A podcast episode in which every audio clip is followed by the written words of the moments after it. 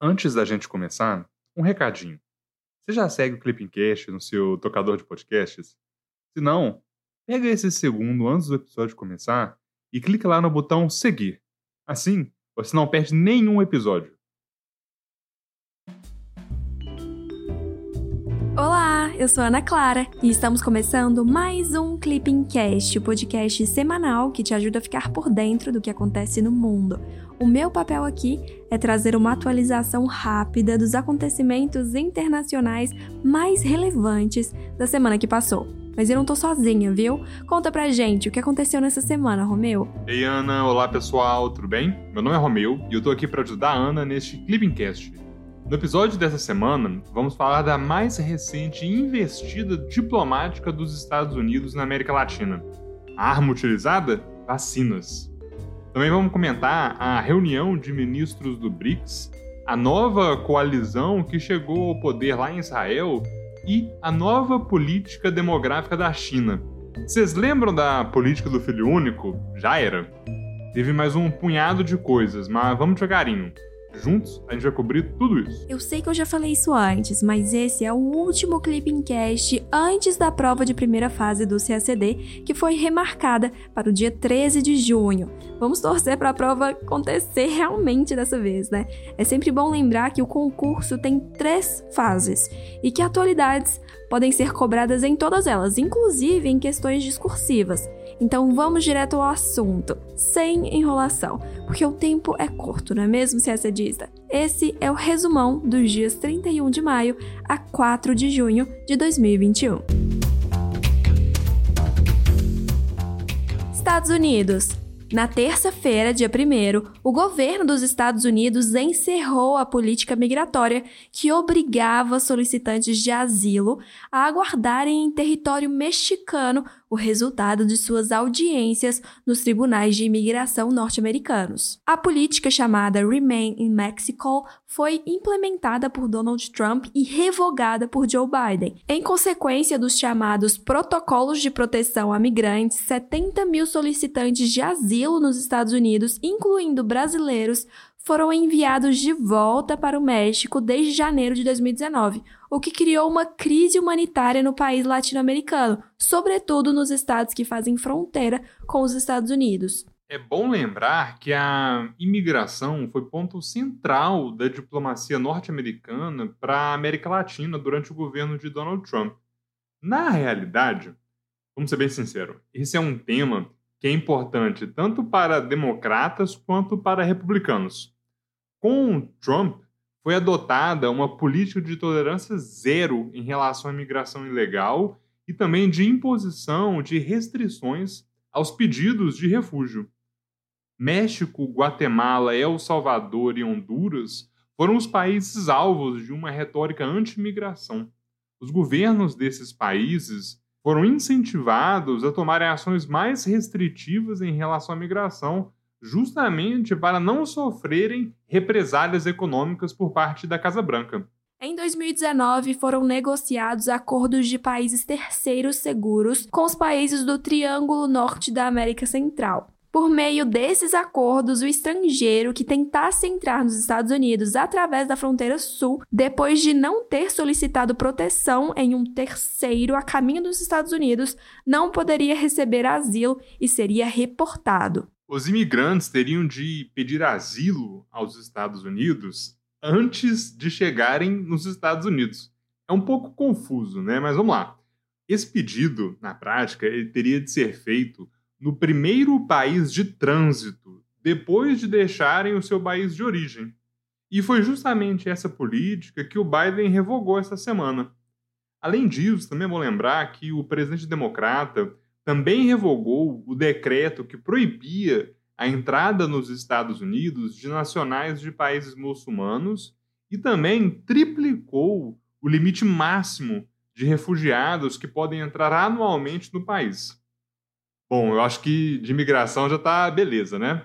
Ana, conta pra gente agora essa novidade da diplomacia da vacina norte-americana. Na quinta-feira, dia 3, os Estados Unidos anunciaram que irão enviar inicialmente 6 milhões de doses de vacinas contra a Covid-19 para países da América Latina, incluindo o Brasil. A doação será feita por meio da iniciativa COVAX Facility, vinculada à OMS e que conta com a participação brasileira. O montante é uma fração das 80 milhões de doses prometidas por Joe Biden e faz parte do engajamento norte-americano na diplomacia da vacina como estratégia de ressignificação da imagem norte-americana no continente em contraposição à crescente presença chinesa. Os Estados Unidos querem liderar a diplomacia da vacina, hoje comandada pela China, que já compartilhou 252 doses de vacina com o exterior, ou seja, 42% do total de sua produção.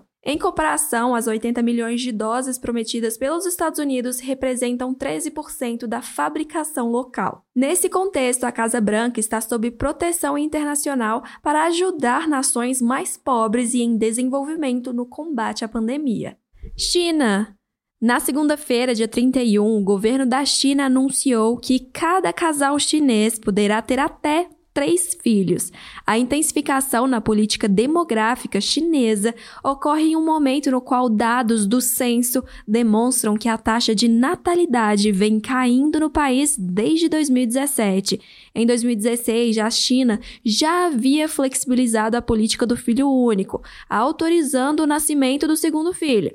Ainda assim, a taxa de natalidade continuou em queda. Conforme os dados do censo, a população chinesa em 2020 chegou a 1 bilhão 411 milhões de pessoas, o que representa um crescimento de 5,38% em relação a 2010. O governo chinês prevê que a curva de crescimento populacional vai atingir o pico em 2027, momento em que a população chinesa vai começar a diminuir, até chegar aos 1 bilhão 320 milhões de pessoas em 2050. Conforme demógrafos chineses, a queda na taxa de natalidade tem razões específicas, como a diminuição no número de casamentos, os altos custos de vida e a gravidez tardia das mulheres. A taxa de fecundidade atual na China é de 1,3, muito abaixo do nível de reposição. Rússia. Na terça-feira, dia 1, o governo da Rússia anunciou a construção de 20 novas bases militares próximas às suas fronteiras europeias, com o objetivo de conter a percebida ameaça da OTAN. Desde a anexação da Crimeia, as relações entre Rússia e Ocidente passam por grande deterioração intensificada nos últimos meses com o apoio de Vladimir Putin ao belorrusso Alexandr Lukashenko.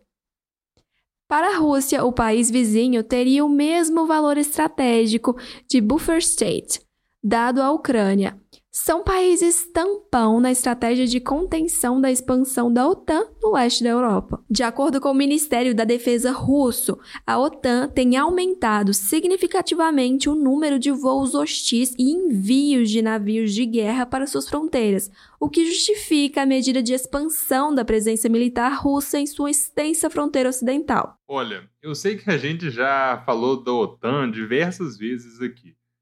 Mas uma revisãozinha não faz mal a ninguém, né? A Organização do Tratado do Atlântico Norte, a OTAN, é uma aliança militar que foi criada lá na época da Guerra Fria, por meio do Tratado do Atlântico Norte, de 1949.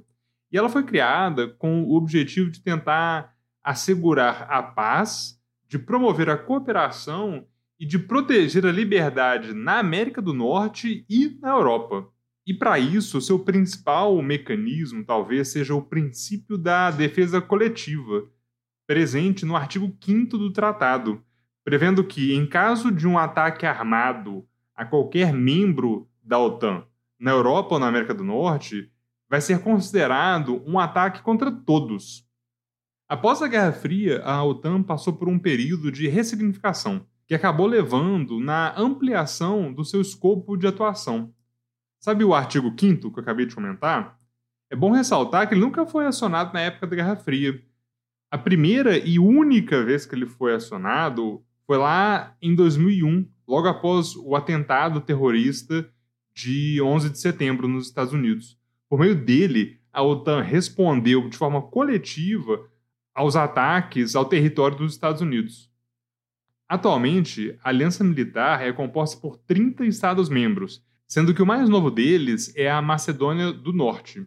E a organização vem lidando com temas diversos, desde a defesa cibernética ao contra-terrorismo e o combate à pirataria. Anotou tudo? Se não, pausa o episódio e escuta com calma de novo. É sempre bom lembrar que, ainda que o Brasil tenha sido designado aliado preferencial ex-OTAN pelos Estados Unidos, não temos ligação alguma com essa aliança militar. Vale ficar atento, porque isso pode ser cobrado no CACD, viu? Inclusive, se você estuda para o concurso de diplomata e curtiu essa explicação, vale dar uma conferida no site do Clipping. Acesse clippingcsd.com.br para ter acesso à plataforma mais completa para quem quer ser diplomata, estudando com autonomia e gastando muito pouco.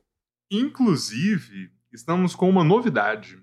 O Clipping, em parceria com o IBMEC, acaba de lançar uma pós-graduação em estudos diplomáticos.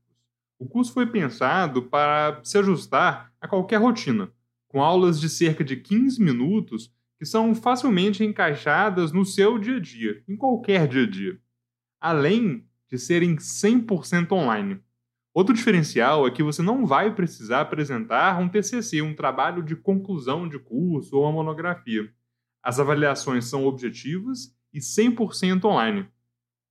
Mas de volta às notícias agora. Ana, conta pra gente, o Reino Unido aderiu a mais um acordo comercial? Reino Unido. Na quarta-feira, dia 2, o governo do Reino Unido anunciou o pedido formal de adesão à Zona Transpacífica de Comércio Livre, após contatos feitos com Canadá e Japão.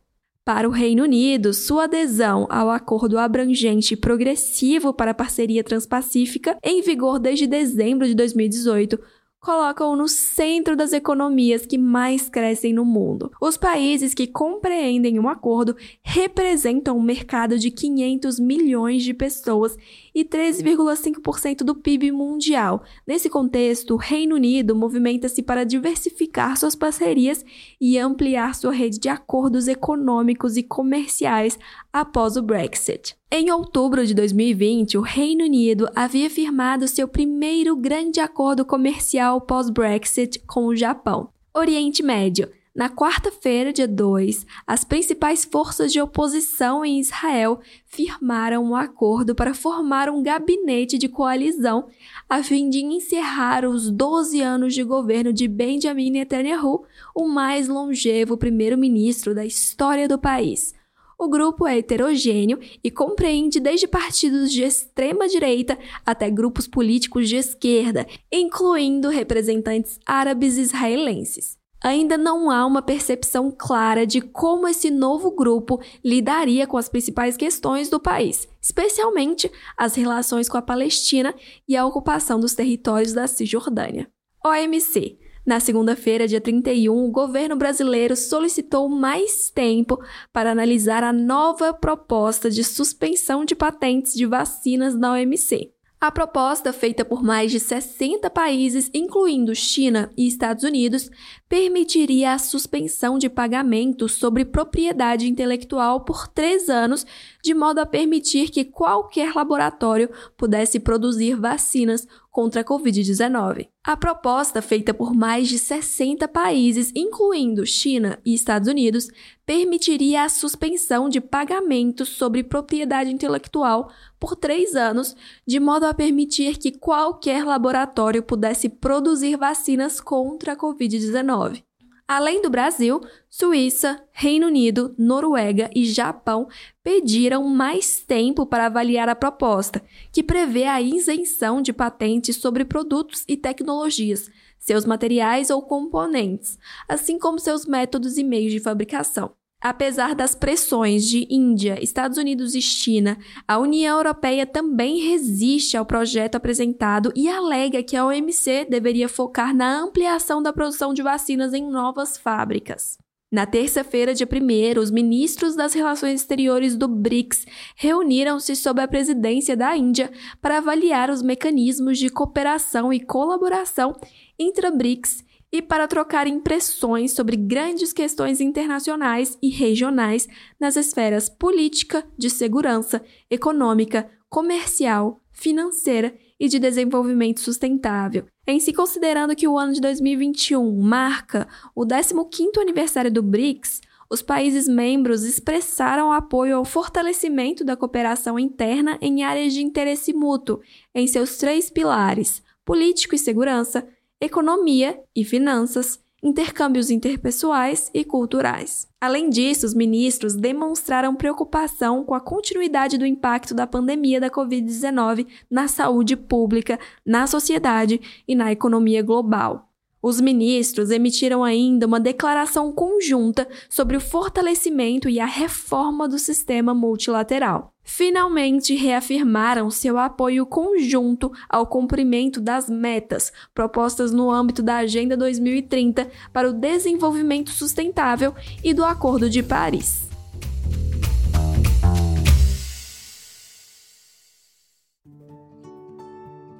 É isso, pessoal. Chegamos ao fim de mais um Clippingcast com um resumão da semana dos dias 31 de maio a 4 de junho de 2021. Vocês gostaram? Tem alguma crítica? Mandem mensagem sobre o conteúdo do podcast lá pelo nosso Instagram, o arroba. Tchau, tchau e até semana que vem. Também vale compartilhar nas suas redes sociais a sua rotina de estudos no Clipping, viu? Vamos adorar acompanhar a sua jornada rumo à diplomacia. Até semana que vem. Tchau, tchau!